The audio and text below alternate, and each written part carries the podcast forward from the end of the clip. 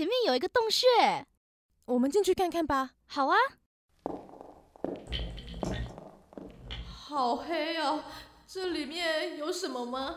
哎，你看岩壁上面，这些是古人留下来的动物壁画，难不成这里是动物记录点？说到蜘蛛的时候啊，感觉很多人对蜘蛛的印象都不是很好哦。蜘蛛也是大家偏负面、害怕的对象。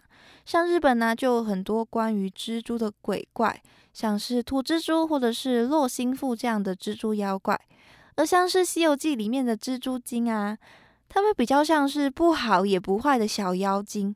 毕竟呢，他们也没有特别去伤害其他人。但是在故事里面呢，也还是比较偏负面的感觉，因为他们也是想要吃了唐僧嘛。但是蜘蛛除了这样比较偏向妖魔的恐怖形象之外，在某些传说当中啊，蜘蛛也是手艺编织的象征哦。因为蜘蛛就很会织网嘛，像是在两河流域的美索不达米亚神话当中，就有着一位代表着编织的女神，叫做乌特图。乌特图这个名字啊，在苏美尔语里面就是编织的意思哦。而这一位女神，她的形象跟她的代表物就是一只蜘蛛。而在希腊神话当中，智慧跟战争的女神雅典娜，其实也跟编织有关哦。因为正是雅典娜教会我们纺织的，所以希腊人就把雅典娜视为工艺和编织之神来敬奉。各个妇女呢，也都非常的敬重她哦。而关于雅典娜，有一个跟纺织有关的故事。传说中啊，在古希腊有一个工匠的女儿叫做阿拉克涅，她非常擅长纺织啊、刺绣这一类的手艺，其他的妇女呢都没有办法比过她哦。所以她慢慢的就越来越自傲，甚至啊宣称说，连纺织女神的雅典娜都比不过她。雅典娜听说之后，就决定变成一位老妇人，去劝说阿拉克涅，让他收回对女神不敬的话。阿拉克涅就不肯啊，甚至扬言说要跟雅典娜进行比赛。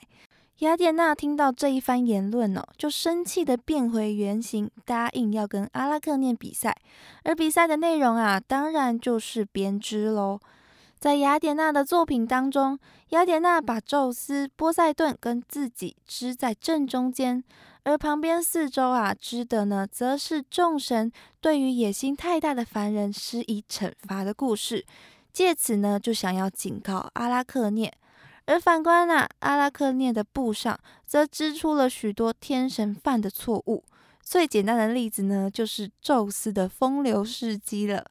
雅典娜看到阿拉克涅这样亵渎众神哦，她非常的生气，就拿起纺锤啊，朝阿拉克涅的头打去，最后还把阿拉克涅变成了一只蜘蛛，悬挂在空中，不停的织布。这个呢，就是西方蜘蛛的由来哦。除了西方之外啊，东方也有着跟蜘蛛还有编织有关的习俗哦，那就是七夕。七夕又有一个别称叫做乞巧节，因为织女她就是纺织的女神嘛。而在七夕这一天呢，除了纪念牛郎织女的爱情故事之外，妇女们呢也会在这一天祈求织女，让他们可以获得智慧跟一手的好手艺。而在这一天就会有很多祭拜织女的方式，其中一个啊就跟蜘蛛有关系，叫做喜珠应巧。在七月初七晚上啊，把捉来的喜珠放在首饰盒里面，或者是其他的器具里面哦。等到第二天清晨，打开盒子啊，观察蜘蛛结网的状况。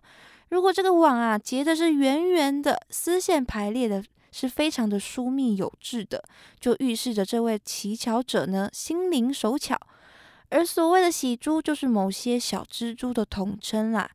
这个“喜”字啊，也昭示着蜘蛛是代表吉祥的意思哦。古人把蜘蛛视作是吉祥物，有“蜘蛛吉而百事喜”的说法，所以把蜘蛛称为喜子。在西晋时代陆机的著作《诗书》里面啊，就有记载到：“喜子一名长角，荆州河内人，谓之喜母。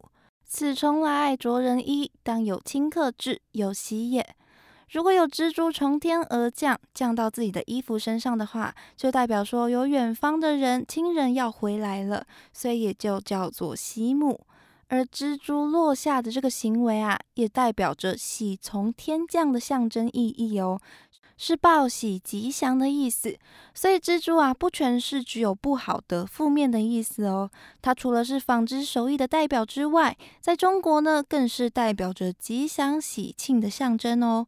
如果各位有朋友们有想要有好手艺的话呢，下次遇到蜘蛛啊，不妨就偷偷的对它许个愿，搞不好呢，它就有可能会悄悄的帮助你哦。那么以上就是关于蜘蛛的纺织神话故事，还有象征习俗啦。